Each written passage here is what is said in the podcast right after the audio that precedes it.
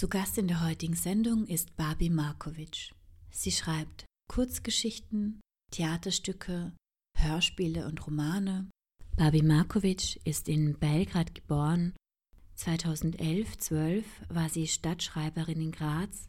2016 erhielt sie den Literaturpreis Alpha, 2017 den Adelbert von Camissa Förderpreis.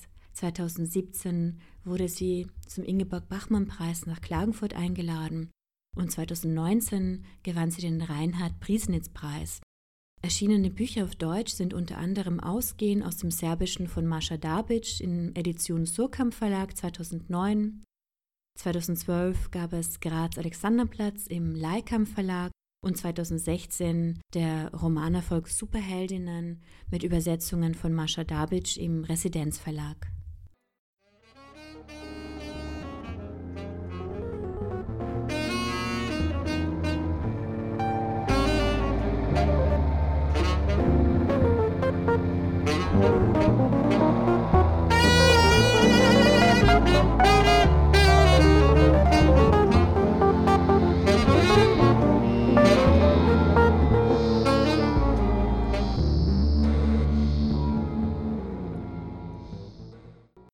Du bist in Belgrad in den 90er Jahren aufgewachsen.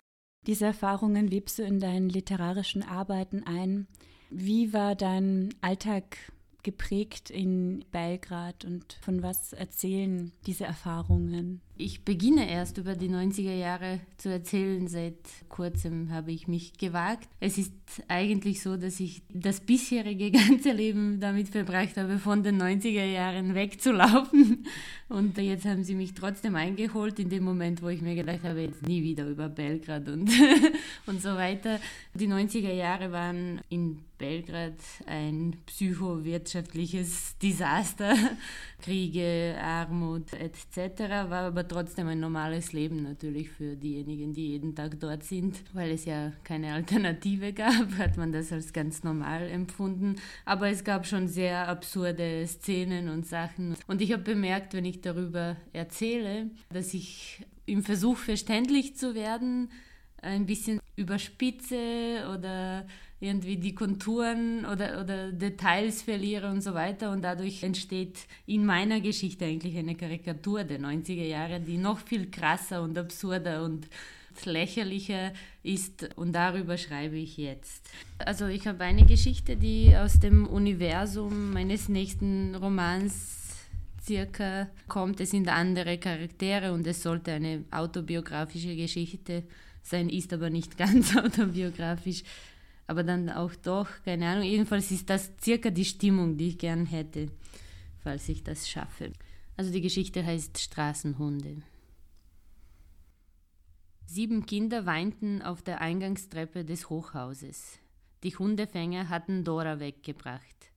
Sieben Kinder sahen mich erwartungsvoll an, als ich von der Schule zurückkam. Sie hatten mich schon oft dafür ausgelacht, dass ich Tiere zu ernst nahm und konkret wussten sie, dass ich Dora mehr geliebt habe als die Hälfte meiner Familie.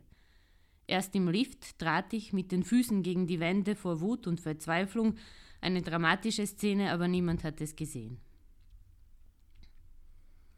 Kurz darauf sagte ich zu Desanka, dieses Mädchen, das gebissen wurde und dessen Mutter die Hundefänger gerufen hat, soll hier in Jarkapuzara 15, wo wir wohnen, keine Freunde mehr finden. Sie soll für immer einsam sein, niemand soll sich später an ihren Namen erinnern, sie soll ihre Kindheit ausschließlich mit ihrer Verwandtschaft verbringen.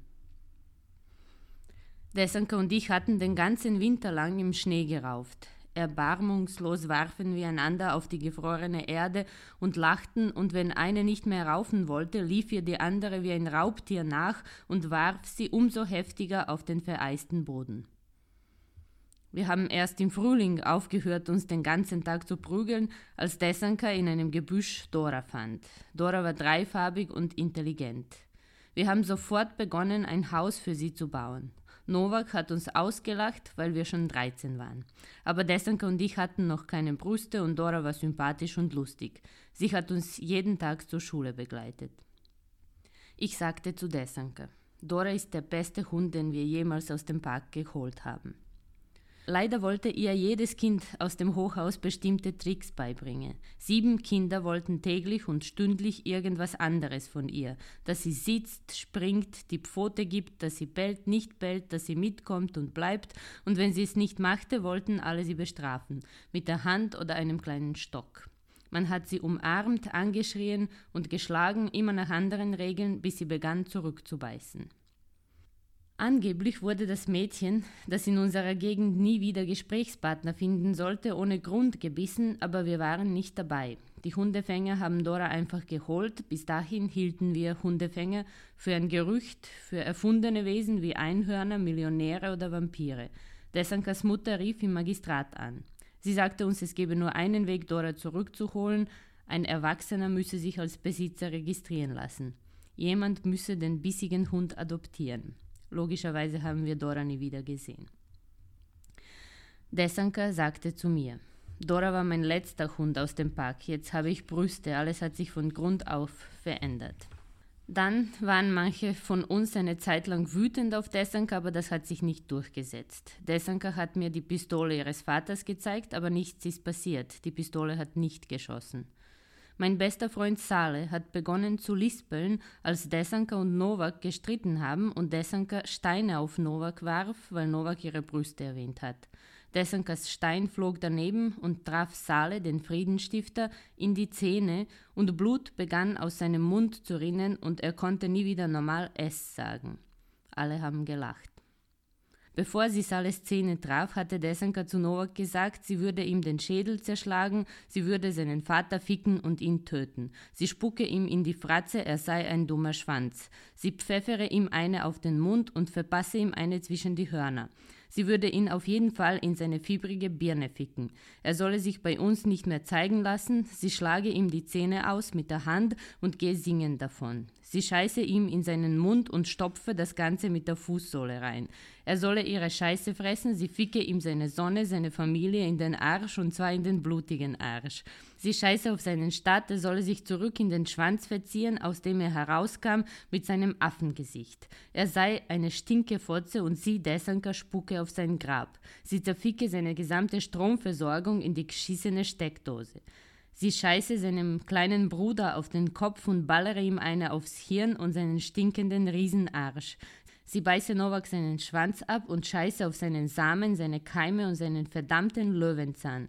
Sie ficke seinen Schwefel und seinen sabbernden Mund und sie ficke seinen Weizen und sie, und sie zertrete alles in seiner Familie, was eine Türklinke halten kann, und sie zerficke ihm sein Blut in den Knochen.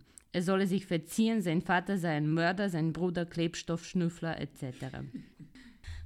Einmal waren wir alle draußen in der Nacht und aus dem Gebüsch kam eine erstaunlich feine und gepflegte schwangere rot-weiße Katze, die ich dann nach Hause mitgenommen habe, wo sie fünf bis sechs kleine Katzen bekommen hat. Sie hatte ständig schrecklichen Durchfall. Mein Cousin Marco hat sie deswegen und auch wegen anderer vermeintlicher Vergehen geschlagen. Sie hielt die Augen geschlossen. Ihm schien es Spaß zu machen. Die Katze ist vor Angst nur noch gekrochen. Sie hat versucht, draußen vor dem Haus auf die Toilette zu gehen, um nicht bestraft zu werden. Zwölf Stöcke ist sie mit ihrem Durchfall hinuntergeeilt und hat es nicht geschafft.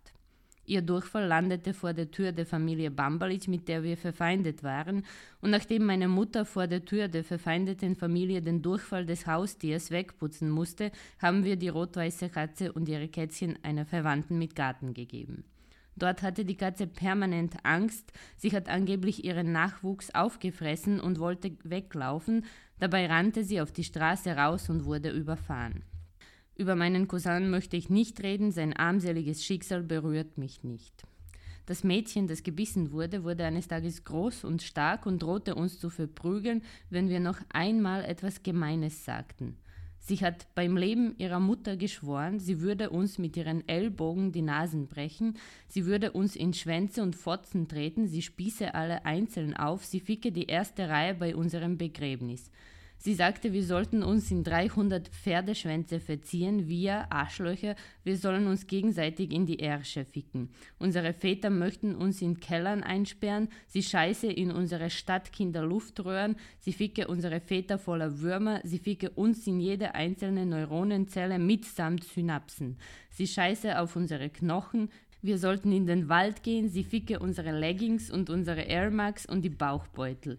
Wir Schweinehunde sollten Hitlerscheiße fressen, sie ficke uns unser Brot und unsere Knochen, unsere Bäume im Park und die Türschwellen und unsere Füße und die Augen mit oder ohne Brille und die Ellbogen, die hinnigen Beine und die schmutzigen Ohren, sie scheiße auf unseren Seelen für immer. Ich habe einen Wellensittich gekauft und in einen Käfig gesteckt. Er war grün und sehr schön. Dann habe ich Geld für einen Cheeseburger im McDonald's bekommen, was eine Ausnahme war. Auf dem Weg hin bin ich aber gleich im kaputten Lift stecken geblieben und wurde erst sieben Stunden später gefunden. Und als ich in die Wohnung zurückkam, war der Vogel aus irgendeinem Grund tot. Die Schildkröte Annie, mein nächstes Haustier, hat ein paar Wochen länger gehalten als der Wellensittich, war dann aber auch tot. Ich habe sie in eine Serviette gewickelt und in den Park mitgenommen, um sie zu begraben, aber ich habe vergessen, etwas zum Graben mitzunehmen. Mit Steinen und Stöcken konnte ich in der trockenen Erde kein ernsthaftes Loch machen. Ich dachte, dass ich mit der toten Schildkröte gut graben könnte. Ich habe ihr Grab mit ihrem eigenen Körper geschaufelt. Leider ist dabei ein Riss in ihrem Panzer entstanden und etwas flüssiges Weißes wurde sichtbar. Ich habe sie in die Grube gelegt und das Ganze mit Blättern zugedeckt. Diese Schicksale sind typisch. Desanka hat früher permanent Straßenhunde versorgt und nach Hause gebracht. Desanka wurde von ihrem Bodybuilder zusammengeschlagen und kam ins Krankenhaus. Novak war im Gefängnis und kam ängstlich und gebrochen raus. Über meinen Cousin möchte ich weiterhin nicht reden. Mein bester Freund Sale und ich haben uns immer abseits gehalten. Wir sind mehr oder weniger davon gekommen, aber auch wir waren nichts anderes als Mitglieder des Rudels. Wir waren Straßenhunde. Straßenhunde erkennt man an schlechten Frisuren und einem Grundmisstrauen, das es für sie unmöglich macht, sich ernsthaft zu gruppieren. Sie hängen irgendwie zusammen. Ihre Freundschaft gehört zu den rührendsten und unsichersten Sachen der Welt. Sie ist intensiv, aber situationsabhängig. Die Treue eines Straßenhundes ist grenzenlos, wenn er seine vorübergehende Gruppe verteidigt. Ein Straßenhund kämpft immer ums Überleben. Wir waren Straßenhunde, natürlich waren wir Straßenhunde, wir glaubten nur an Feinstaub und Abgase. Die Würde eines Straßenhundes ist futsch, sobald er krank wird. Mit ihm kannst du keine endgültigen Verträge eingehen, er wird vielleicht doch weglaufen oder beißen. Das armseligste Wesen der Welt, so hinterlistig und charakterlos, unendlich charmant, anspruchslos und, und ausgeliefert. Ein Straßenhund kann nur autobiografisch erzählen. Wenn er verschwindet, fragen sich nicht viele, was aus ihm wurde, weil es klar ist, dass er irgendwie elendig verreckt ist, allein in einem modrigen Loch von Würmern angefallen schon bevor er tot ist. Wie lange hast du insgesamt in Belgrad gelebt? Weil du hast auch dort studiert. Ich bin 2006 nach Wien gekommen, also bis ich 26 war, war ich in Belgrad und äh, dazwischen war ich ein Semester lang, glaube ich, in Wien und einmal kurz in Deutschland, aber sonst äh, immer in Belgrad. Und jetzt bin ich da.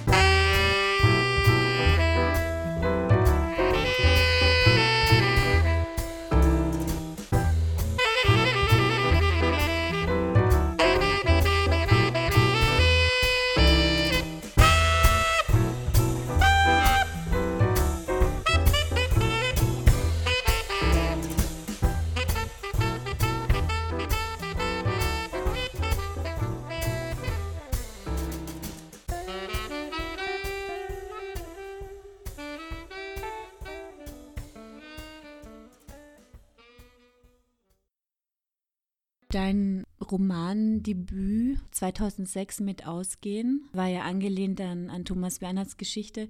Möchtest du kurz davon erzählen, was dich an Thomas Bernhards Sprache damals fasziniert hat und diesen Prozess, diesen Roman zu erstellen, der ja in einem Experimentierfeld auch entstanden ist?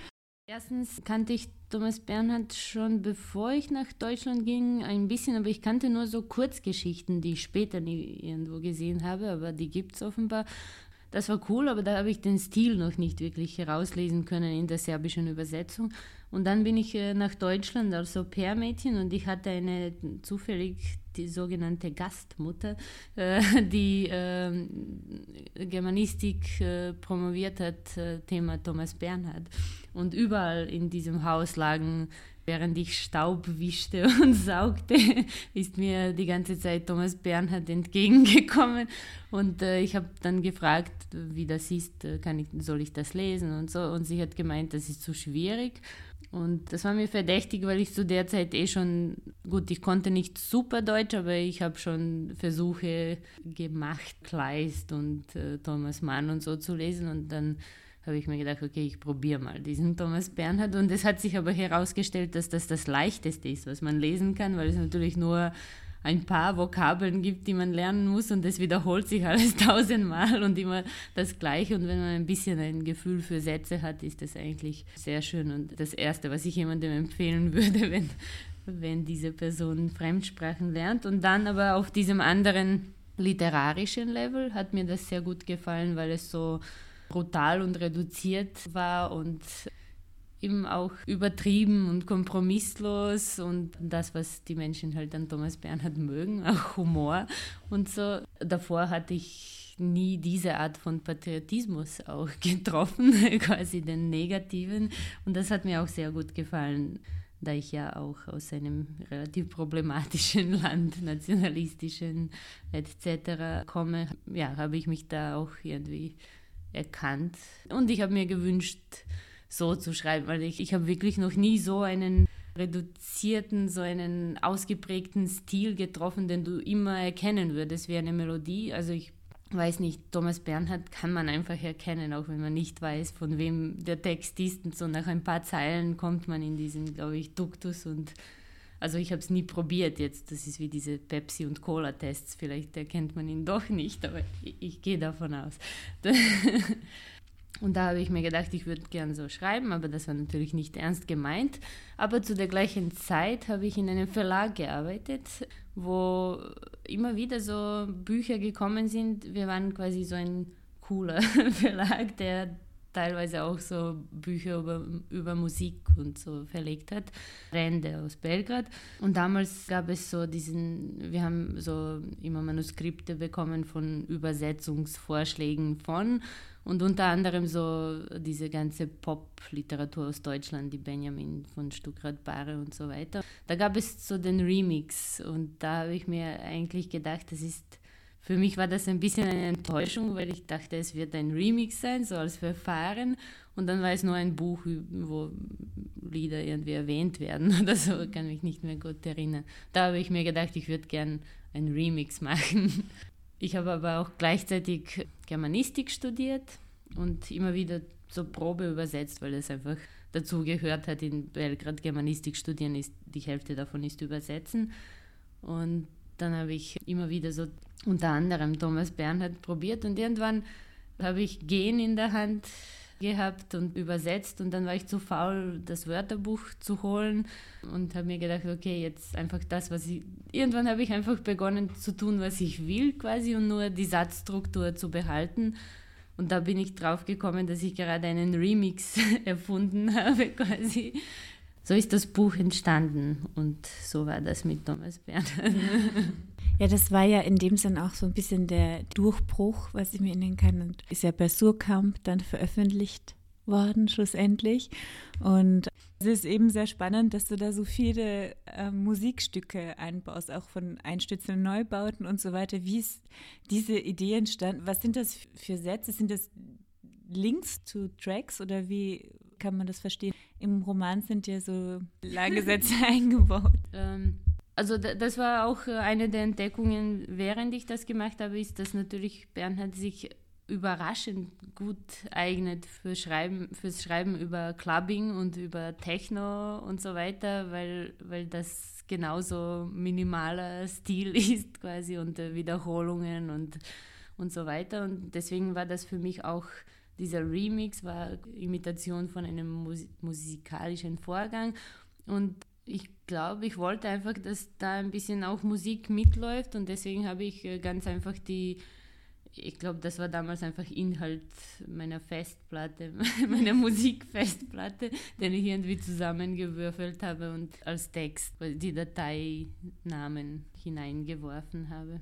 Was ich herausgelesen habe, war ja auch, also in diesem Minimalismus und in dieser Wiederholung, auch diese Leere und die Trostlosigkeit, die jetzt teilweise auch in dieser Szene, in diesem Clubbing aufzufinden ist und eine Art Bestandsanalyse einer Zeit. Und dadurch, dass man das niederschreibt, diese Realität, hat sie für mich, für mich persönlich so etwas sehr Trostloses bekommen, da, dass man das benennt in dieser Wiederholung, man geht immer wieder aus, man macht immer die Sachen, aber eigentlich, was bleibt vielleicht auch von dieser Zeit über und und ich fand das sehr spannend, auch so zum Beispiel zu schreiben, so dass die, diese Leute, also diese Leute in der Szene zum Beispiel überhaupt keinen Stil haben und dass man erst so den Stil bekommt, wenn man herauskriegt, dass man nicht mehr Teil davon sein möchte. und es hat natürlich auch sehr starke Parallelen äh, zum Ausgehen in Wien und einfach diese, auch in diesen 2000er Jahren, schätze ich, oder so in, in Belgrad. Ich fand das sehr spannend, wie dieser Alltag und einfach eigentlich eine gewisse Form von Leere beschrieben wird. Am Anfang, als ich jetzt gesagt habe, dass die 90er Jahre sehr absurd und komisch, aber gleichzeitig ganz normal waren, das ist, ich glaube, mit dem Ausgehen ist es ähnlich. Es ist eine Erfahrung, mit der sich jeder, der jemals viel ausgegangen ist, äh, wahrscheinlich oder einfach jung war, äh, identifizieren kann, bis zu einem gewissen Grad. Und dann ist es einmal verstärkt wahrscheinlich durch diese spezifische Belgrader Situation, wo man also bis zum Jahr, glaube ich, 2000 und etwas nicht so leicht ausreisen konnte und die Kulturszene noch intensiver im Kampf um die wenigen Mittel war und so weiter. Und das hat sich natürlich beim Ausgehen, war das auch sichtbar, dass da die ganzen, ich weiß nicht, es gab so einen Club, ich kann mich erinnern, der, der hat geheißen, äh, hat Namen gewechselt, irgendwann hat es Vesda geheißen jedenfalls. Es war ein blöder Club und es waren die Leute, die man eh jeden Tag sieht und so weiter, aber da konnte man nicht so leicht reingehen. Und in dem Moment, es gab zuerst die Mitgliedskarten, okay. Und dann ha hatten wir alle die Mitgliedskarten. In dem Moment gab es die goldenen Mitgliedskarten und nur die mit goldenen. Und dann hatten wir aber auch alle irgendwann goldene Mitgliedskarten, dann gab es die Platinumkarten und so weiter. Und das war einfach so ein trashiger Club in Belgrad, wo eh keine Gäste sind oder nur lokale DJs und solche Sachen. Von dem her eben, es ist eine allgemeine Erfahrung und vielleicht ein bisschen eine, doch auch eine spezifische Belgrader Situation. 2016 wurde ja dein Roman Superheldinnen veröffentlicht, wurde in zwei Sprachen geschrieben, was ich gelesen habe. Kann man das so? Ja, das ist das, also das kann man einfach nicht äh, erzählen, ohne dass man ein bisschen länger erzählt. Sorry im Voraus. Ich habe begonnen auf Deutsch mit Superheldinnen und die Vorlage aus verschiedenen Städten hätte ich in verschiedenen Sprachen, je nachdem, welche Sprache halt in dieser Stadt gesprochen und geschrieben wird. Ähm, weil, also ich weiß nicht, ob das jetzt bekannt ist, weil ich äh, für also die Geschichte passiert in äh, Belgrad, Berlin, Wien und Sarajevo. Äh, und ich habe, äh, bevor ich begonnen habe zu schreiben, jede äh, dieser Städte, äh, ich habe mich zu einem Platz äh, quasi, also auf einen Platz hingestellt und habe alles ähm, abgeschrieben, was ich lesen konnte von den Fassaden und Bushaltestellen und so weiter. Und das waren dann im Endeffekt einige Seiten Rohmaterial, Monologe der Städte. Das heißt, ich hatte schon das Rohmaterial in die verschiedenen Sprachen. Auf Deutsch habe ich begonnen. Irgendwann wurde ich unsicher und habe äh, alles, was ich schon hatte, ins Serbische übersetzt und neu begonnen.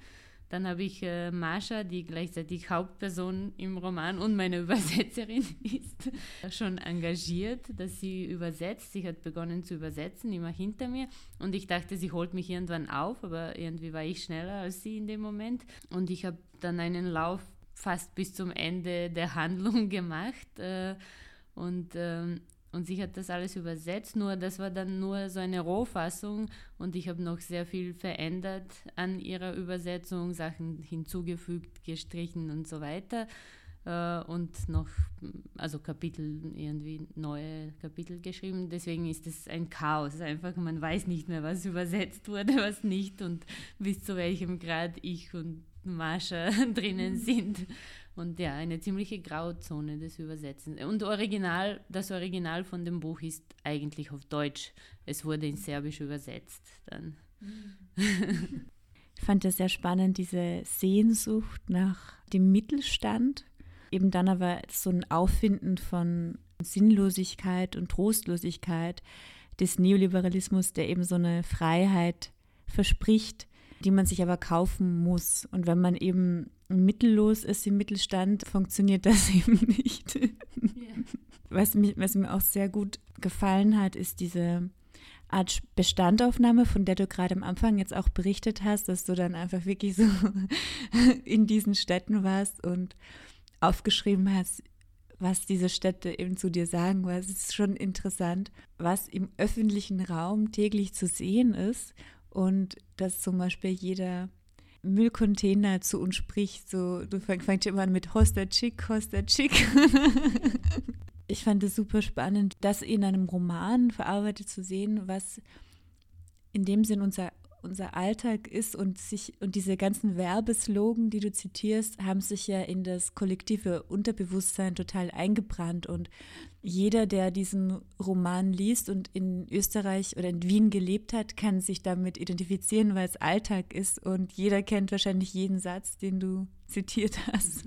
Was hat dich daran jetzt so interessiert, eben auch diese Bestandaufnahmen zu machen? Also ich weiß genau, zufällig weiß ich das. Ähm, äh, als ich nach Wien erst kam, gab es ein Projekt äh, und das war schon ein Reenactment von einem anderen Projekt, aber es hieß äh, hier die Entschriftung der Neubaugasse und da äh, wurden ganz viele, vor allem so Ladennamen und Brandnamen und so äh, und Werbungen ähm, mit einer gelben Farbe bedeckt, sodass die Straße plötzlich stumm wurde und eben nicht mehr die uns Sachen verkaufte. Ich, ich kann mich erinnern, das war wirklich, äh, es war wirklich ein tolles Projekt und es war äh, schockierend, wie sich das Bild ändert, sobald die ganzen Aufschriften weg waren. Nur ich war neu in der Stadt und ich habe teilweise war mir sehr wichtig, äh, dass mir eben diese Fassaden etwas sagen. Also da, da, da, ist mir erst aufgefallen, wie viel man lernt über eine Stadt, äh, dadurch, dass man einfach nur liest, was auf den Fassaden steht, über die Regeln. Wo darf man die Fahrräder äh, ablegen, wo darf man abbiegen, wo darf man sein, wo darf man nicht sein. Ähm, was, was ist das für eine Art von Laden, keine Ahnung. Und äh, auch, auch die Wünsche oder also die Wünsche, die wir haben sollten durch die Werbungen und so und, und auch die realen Wünsche und Probleme, die dann über Graffiti und äh, so Sticker verbreitet werden. Und da, da ist ein ganzer Universum, der ausgeblendet wird, indem die Fra äh, Straße stumm ist. Und damals schon, und das war wirklich 2006 oder so, da war ich eigentlich in meinem Kopf noch überhaupt nicht eine Person, die wirklich Kunst macht oder, oder schreibt und so. Aber ich habe mir vorgestellt, wie, wie cool das wäre, die Straßen zu übersetzen. Ich hätte das gerne meinen Freunden auch gezeigt, wie, wie, wie sich das unterscheidet, auch von Belgrad zu Wien und so. Da ist diese Idee zuerst mir gekommen und dann war ich Stadtschreiberin in Graz. Und äh, ich meine, schon der Name war so. Und irgendwann habe ich mir gedacht, wenn ich das ganz wortwörtlich nehme, dann kann ich die Stadt einfach in mein Heft hineinschreiben, so wie sie ist. Ähm, und da kam es mir wieder auch, dass ich die Städte dadurch nicht nur abgeschrieben habe in, in ein Heft, sondern ich mache sie zu Dateien, zu Textdateien, also äh, die, die dann auch übersetzbar und vergleichbar sind und das hat mich interessiert. Du hast gerade den Unterschied erwähnt zwischen Belgrad und Wien. Was ist dieser Unterschied, der dir am meisten aufgefallen ist, jetzt auch im öffentlichen Raum?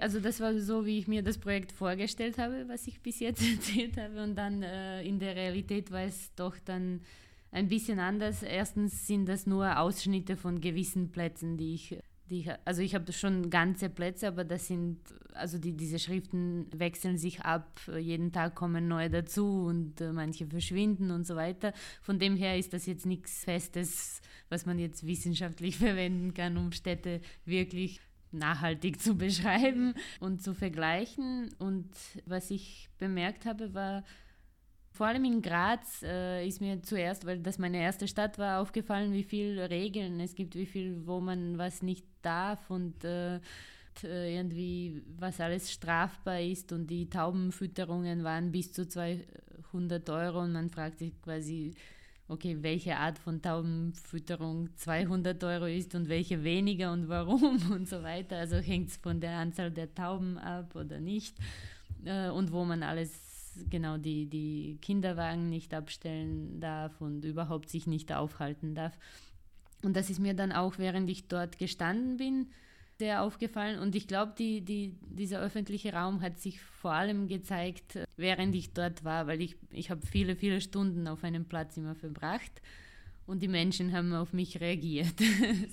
und unterschiedlich. In Graz haben mich ganz viele Leute gefragt, ob ob ich kontrolliere und was ich kontrolliere. Und äh, ja, manche wollten auch Magistrat rufen und so, weil ich ja tatsächlich mit einem Heft vor ihrem Laden stehe und etwas aufschreibe. Also so, so hat das ausgesehen. Und das ist der Hauptunterschied zu Belgrad. Ich habe gedacht, in Belgrad werden sie mich einfach äh, verprügeln, weil ich da sage, ich mache Kunst und stehe da mit einem Heft. Also so kannte ich Belgrad, dass die Leute sich dann denken, was will die überhaupt?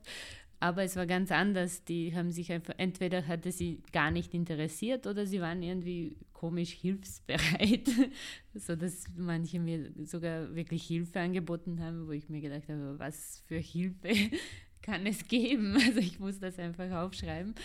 Ja, das war nett äh, und komisch und äh, irgendwann bin ich darauf gekommen, warum. Und das ist, weil einfach der öffentliche Raum und das gilt auch für Sarajevo. Für Zagreb weiß ich nicht, dort ist mir kaum was aufgefallen. Aber Sarajevo und Belgrad, der öffentliche Raum gehört einfach niemandem und niemand denkt, dass er sich darum kümmern oder nicht so sehr. Und die Menschen lassen die Menschen dort machen, was sie wollen. Noch. Es ist noch nicht alles besetzt, während in Wien und auch Berlin und Graz jemand, der in einem Laden sitzt, denkt, dass auch das vor dem Laden irgendwie seine Verantwortung ist. Und das war interessant zu beobachten. Das ist eine Freiheit, die man zum Beispiel in Städten wie Belgrad hat, die man nicht mehr hat in Städten wie Graz. Ja, das ist spannend, weil in Wien habe ich auch das Gefühl, dass es so viele zivile Gesetzeshüter gibt. Und wenn du eben mit zum Beispiel mit einem Hund nur einen halben Meter in eine Grünfläche gehst, dann wirst du angeschrien und total kriminalisiert, als würdest du irgendein Verbrechen gerade begangen haben. Und dann ist irgendwie so ein Babyhund, der einfach nur so eine, eine Tatze da in den Grünen bringt.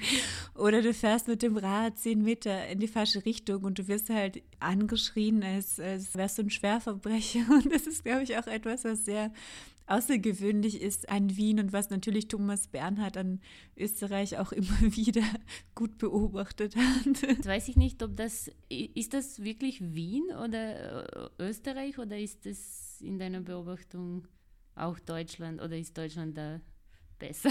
Also ich habe jetzt nicht so viel Erfahrungsschatz in, in anderen Ländern. Ich bin in Kärnten aufgewachsen und dort habe ich diese Gesetzeshüte nicht so stark gespürt. Also da gab es natürlich andere Probleme. Es war ja eben das Heiderland und einfach sehr viel Rassismus, sehr viel Rechtspopulismus und extrem viel Sexismus, was in Wien schon ein bisschen besser ist jetzt wie am, wie am Land. Aber diese Gesetzeshüte im Alltag habe ich nicht so stark gespürt. In Wien extrem.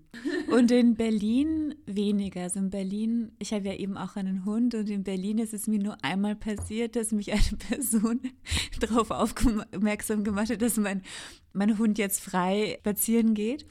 Aber in Berlin hatte ich das Gefühl, dass es lockerer war und einfach viele Hunde frei rumlaufen und so. Ähm, aber in, in Wien gibt es eine, eine Brutalität, die ich äh, von keiner anderen Stadt kenne, als Fahrradfahrer oder Hundebesitzer. Ja, das stimmt, das fällt eine, einer auf.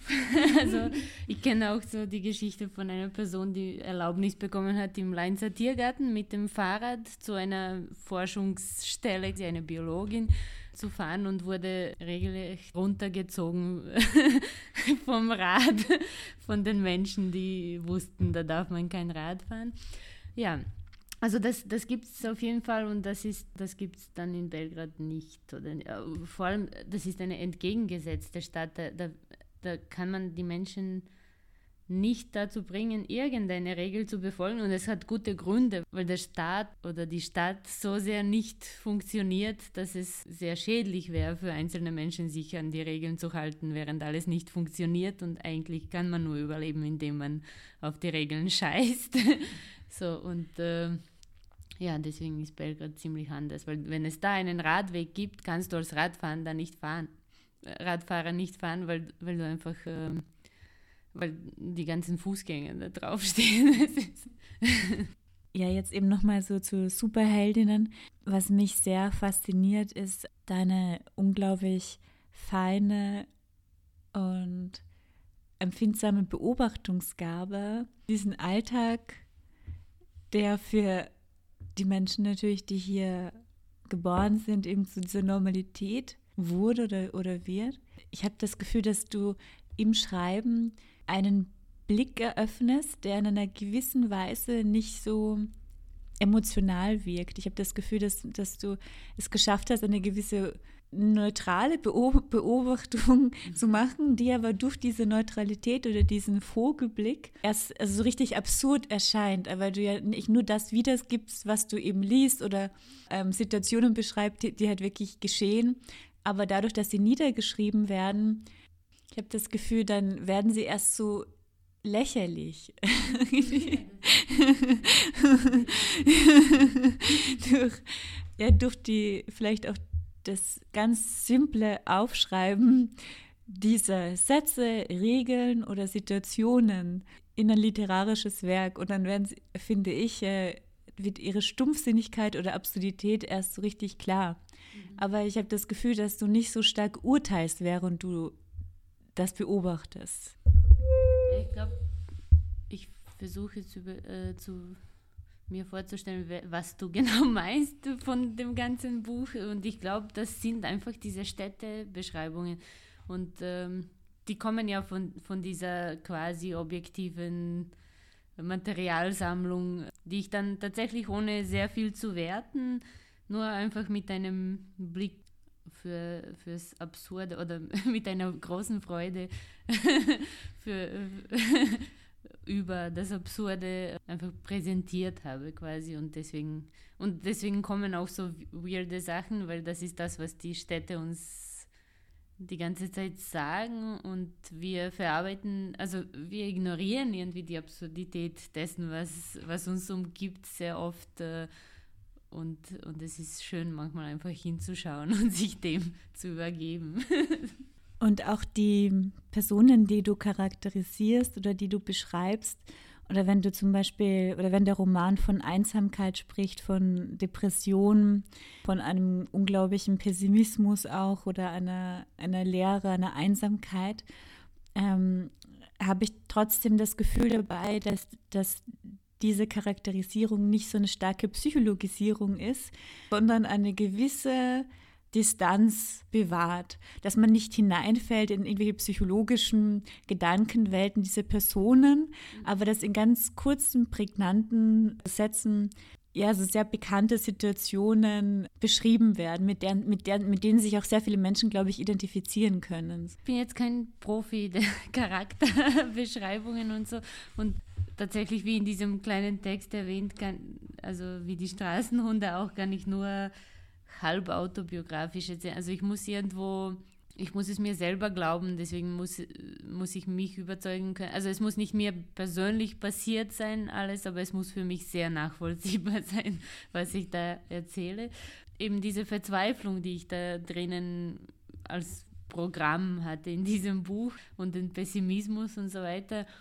Das, das war teilweise einfach auch mein Geschmack literarisch, weil ich, also ich mag sehr gerne Bücher, aus denen ich so einen Schrei hören kann und wieder diese Distanz, äh, ich weiß nicht, wie die entsteht. Ich glaube, das ist einfach, äh, weil ich nicht, nicht sehr gerne, ich, ich mag das Warme in der Literatur nicht so gerne, glaube ich. Also so, dass äh, ich mag die Emotion nicht reproduzieren, sondern eben irgendwie auch nur hinstellen oder ich, ich kann es auch nicht so gut beschreiben. Aber ich finde es gut beobachtet von dir. Aber das war tatsächlich, äh, ich habe nicht sehr viel darüber nachgedacht, dass ich das so machen werde. Das ist einfach der Stil auch irgendwie. Ja, aber ich finde gerade diesen Stil sehr bemerkenswert, weil ich denke, dass sehr viele Autoren in diese Emotionen reingehen und diese Emotionen auch erzeugen möchten durch Erzählungen. Und bei dir habe ich das Gefühl, dass es so Realitäten sichtbar macht und, und die Einsamkeit in der Großstadt oder dieser einfach absolute Wahnsinn, den man sich auch aussetzt in diesen Neoliberalismus in einer gewissen Weise, diesen Kapitalismus und einfach diese Absurdität, finde ich, des Alltags. Und jeder kennt das, glaube ich, auch diese, oder viele kennen das, diese, diese Einsamkeit, diese, diese Depression, aber es wird in den Raum gestellt, aber da wird nicht drauf eingegangen. Das finde ich halt sehr gut. So, das ist, ähm, weil das ja in der Realität auch nicht passiert. Ich habe das Gefühl, dass man weiß das, aber die Leute sind ja trotzdem mit ihren Problemen alleine. So. Das Buch soll kein Hilferuf sein. Es soll einfach etwas äh, erzählen über den einen möglichen menschlichen Zustand oder mehrere. Kurz zum Inhalt, also Vielleicht kannst du den auch noch mal erzählen. Es geht ja um drei Superheldinnen, sogenannte Superheldinnen, die für ein esoterisches Magazin schreiben. Ja. und sich ja einmal die Woche treffen in einem Wiener Café. Was mir gerade eingefallen ist, fand ich halt irgendwie auch so spannend, diese, für mich persönlich interpretiere ich das auch so in eine oder eine Beobachtung davon, dass der ganze spirituelle Markt beziehungsweise dieser ganze Esoterikmarkt Hand in Hand geht mit dem Neoliberalismus und diesem, dieser Selbstoptimierungsgesellschaft oder den Selbstoptimierungszwang im Neoliberalismus. Und ich fand das auch sehr schön, dass das immer wieder auch vorkommt, diese Thematik des, der Esoterik oder der magischen Kräfte oder so ich finde, das ist ein großer Bestandteil geworden des neoliberalen Regimes, in dem wir leben. Schön gesagt, Regime. Ja, tatsächlich. Also ich habe das nicht so, also der Teil war mir jetzt nicht, nicht sehr bewusst. Das, ich bin auch im Nachhinein drauf gekommen, dass das sehr gut dazu passt. Uh, ursprünglich wollte ich diesen Personen, da das eh so eine jämmerliche Migrantinnen-Geschichte ist, wollte ich denen einfach etwas geben, damit sie Macht haben, damit äh, auch die Personen, die lesen äh, und auch die eben die Charaktere im Buch äh, irgendwie nicht um Mitleid ringen müssen oder mit äh, den Sachen, also da, da, damit äh, damit es keine Bitte um Mitleid ist oder ein, so ein trauriges Buch über wie schwierig es ist. Ich, ich wollte mich selber und, und auch die Leserinnen bestechen mit etwas und außerdem lese ich gerne Comics und so und da, da kam ein bisschen das Esoterische zu den Superkräften dazu, weil, weil ich sehr viel oder ein bisschen was gestohlen habe von Grant Morrison. und der ist ziemlich verrückt und esoterisch. Und das ist das Lustige für mich ist, dass das funktioniert hat, weil mir persönlich liegt nichts ferner als Esoterik. Also das ist äh, tatsächlich, ich weiß nicht, eben, das ist für mich kein Thema, aber das, äh, es stimmt schon, das ist sehr gut zu diesen Werbungen und dem kapitalistischen Wahnsinn dazu gepasst hat. Aber es war gleichzeitig eine Strategie, eben die Charaktere ein bisschen aus ihrem Schicksal rauszuheben. An was arbeitest du jetzt gerade oder was sind die deine zukünftigen Projekte? Jetzt hatte ich fertig eigentlich äh, gerade äh, zwei Sachen, also unter anderem ein, ein Hörstück, vielleicht, ich weiß nicht, wenn das auch ein Podcast ist, aber das kann man, glaube ich, nicht so einfach äh, spielen, wegen Rechten oder so. Jedenfalls, also zwei Sachen hatte ich fertig, ein Stück äh, mit dem Theater in Bahnhof, Staub, wo ich ähnliche Methoden habe, wo ich einfach so diese ganzen Architekturbilder die bei neuen Siedlungen gezeigt werden, wie man leben wird. Diese Utopie äh, des, Leben, des staubfreien Lebens äh, habe ich zu Text gemacht quasi und das ist auch sehr schön und absurd geworden. Und im Moment schreibe ich einen Roman immer noch, der heißt Die verschissene Zeit, da geht es um die 90er Jahre in Belgrad und es ist wieder, es, es gibt wieder eine Vorstufe. Ich habe ein Rollenspiel, ein Fantasy-Rollenspiel äh, gemacht über meine Kindheit. Sowas wie Dungeons and Dragons, ich weiß nicht, das kennen jetzt nicht sehr viele Menschen, aber da werden einfach die ganzen, also ich, ich habe einfach die Umgebung rekonstruiert, die möglichen Charaktere angeboten und es kamen Menschen, haben sich auf genau diesem Tisch versammelt und haben die Charaktere weiter mit mir ausgebaut, mit Informationen über, wie es war in den 90er Jahren und so weiter. Und dann äh, gab es ein Abenteuer zu bestehen und da haben wir auch solche zum Beispiel Kärtchen gemacht, was man so getragen hat. Die Reebok, keine Ahnung, R180 waren unter den ersten. Und äh, das war dann genau die, das Spiel, die verschissene Zeit. Und jetzt arbeite ich am Roman aus dem, was wir gespielt haben. Also das ist ein bisschen ähnlich zu diesem Städteabschreiben, was am Anfang auch sehr absurd geklungen hat. Und ähm, diesmal ist die Vorstub für ein Spiel. Ja, bin jetzt gespannt. Ich habe noch ein Jahr, das fertig zu machen. Was mich sehr interessieren würde, ist so deine persönliche, alltägliche Praxis des Schreibens. Hast du feste Zeiten, in denen du schreibst oder ein Schreibatelier? Wie sieht dein Alltag als äh, Schriftstellerin aus? Und ja, für mich ist es eben interessant zu wissen, ob du da eben Rituale hast, äh, feste Schreibzeiten. Also wie arbeitest du im Alltag? Ich habe ein großes Problem und das ist die Tatsache, dass ich absolut keine Gewohnheit aufrechterhalten kann. Also deswegen bin ich auch nicht sehr gefährdet von diversen Suchtverhalten und so, aber ich schaffe es einfach nicht, etwas dreimal gleich zu machen und das gilt auch für das Schreiben. Äh, ich habe tatsächlich im Moment, also ich beginne erst in äh, ich werde es jetzt probieren mit so einem Schreibatelier sozusagen, damit ich nicht zu Hause Freizeit und Arbeit im Kopf äh, trennen muss. Das ist ziemlich schwierig. Und äh, bis vor kurzem habe ich auch in einem Büro so Halbzeit gearbeitet und das werde ich jetzt das nächste Jahr nicht machen. Deswegen, äh, es ändert sich gerade für mich auch alles und äh, Vielleicht werde ich jetzt diese eine Gewohnheit postulieren können, ich weiß es nicht. Es ist eine leider ähm, im, im Jargon äh, der, des äh, Kapitalismus und Neoliberalismus, Terrors ähm, zu, zu sprechen, eine ewige Selbstoptimierung. ich versuche jedes Mal eine gute Strategie mir auszudenken. Okay, jetzt stehe ich um sechs auf und schreibe und so weiter. Und das scheitert immer nach drei Wochen und dann äh, habe ich eine neue und, äh, und so bringe ich trotzdem Sachen weiter und bleibe dran, aber ich muss ständig meine Strategie ändern. Und welche Strategien hast du bis jetzt ausprobiert? Also schreibst du dann zu Hause oder in Cafés oder du hast ja gesagt auch im öffentlichen Raum? Ich habe alles probiert. Ich habe wirklich, also ich wechsle auch ständig dazwischen. Ich schreibe manchmal in einem Kaffeehaus mit, dem, mit der Hand, dann tippe ich es ab. Das ist eine sehr gute eigentlich. So vormittags schreiben, nachmittags abtippen ist ein Tipp. hat angeblich Simeno auch so gemacht und er hat sehr schnell geschrieben, also sollte für manche Menschen sehr gut äh, funktionieren. Äh, dann habe ich so auf dem Handy diverse Diktier-Apps, die gleich das in den Text verwandeln. Manchmal hat das auch funktioniert. Dann kann ich einfach in den Wald gehen, mir was vorsprechen und das äh, dann bearbeiten äh, später. Ähm, gerne arbeite ich auch ganz normal zu Hause am Computer, irgendwo versteckt im Pyjama auf der Couch, aber dann auch gerne Bürosituation. Äh, ja, also ich, ich probiere alles einfach. Kannst du vom Schreiben leben? Also eine Zeit lang konnte ich es nicht wirklich, trotzdem habe ich gelebt. also Leben, was heißt Leben? Also ähm, offenbar. Ja, es, es ist tatsächlich, man, man, das ist eine Frage, die oft gestellt wird und äh, man und oft beantworte ich sie auch ganz einfach. Aber jetzt ist mir erst aufgefallen, dass die Frage an sich ein bisschen schwierig ist, weil auch als ich nicht vom Schreiben leben konnte, habe ich trotzdem gelebt.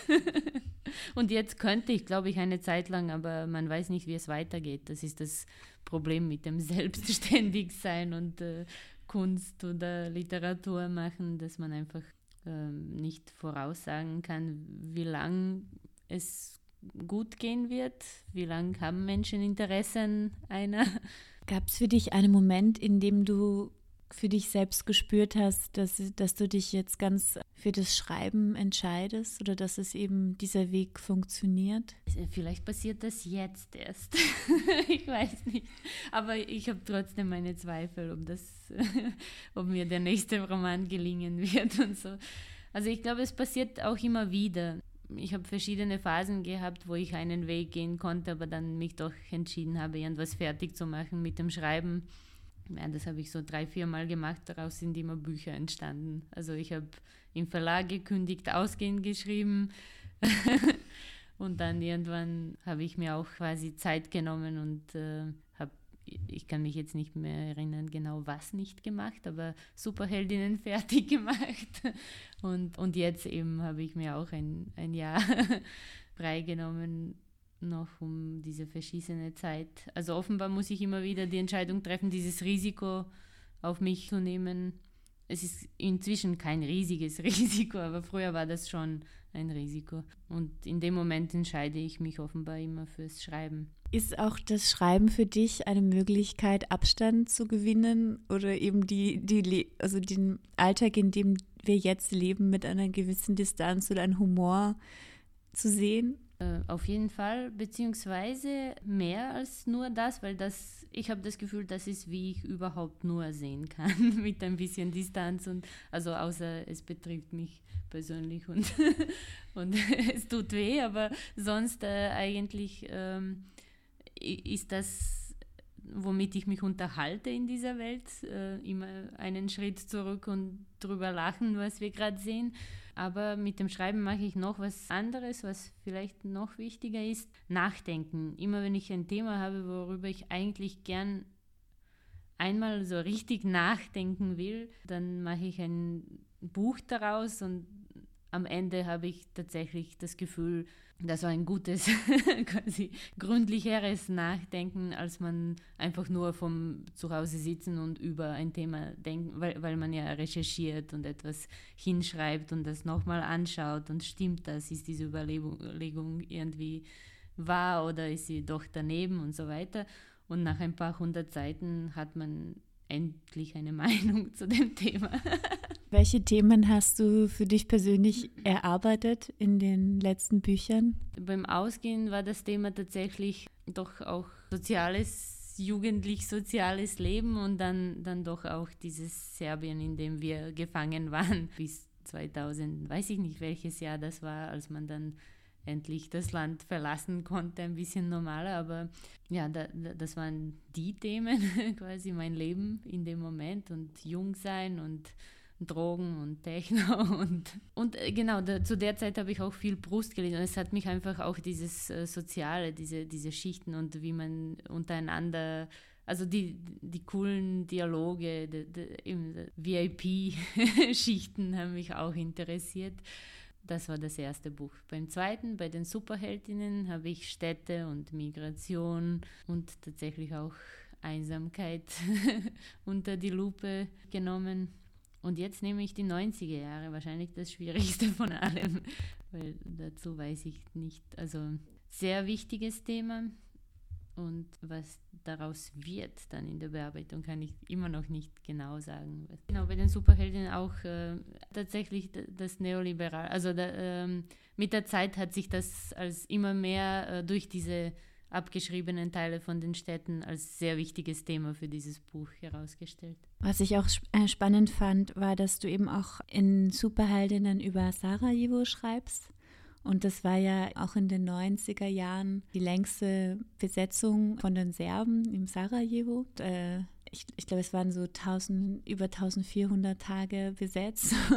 hast du viele Freundinnen auch aus Sarajevo? Und ja, wie hast du dich mit Sarajevo auseinandergesetzt? Ja, da hatte ich äh, Glück. Ich war einmal einen Monat lang in Sarajevo und da hatte ich so ein Residency bekommen. Und ich, ich kenne ganz viele Menschen aus Serbien, die bis heute keine Bosnien-Aufenthalte hatten und sich nicht viel darunter einfach vorstellen können, wie es dort ist und so weiter. Für mich war es sehr wichtig, da hinzugehen.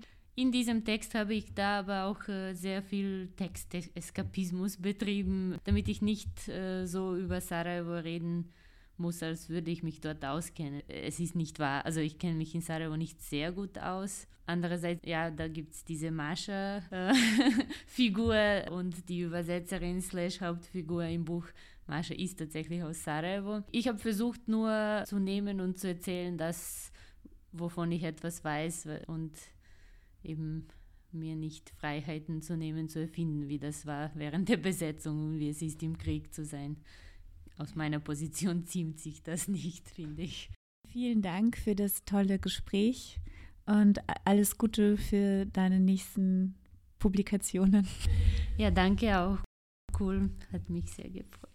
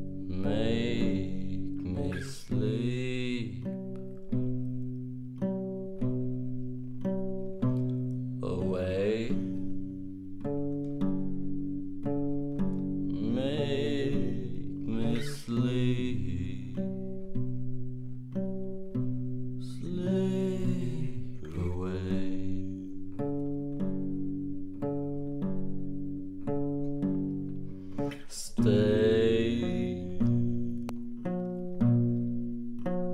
for tonight.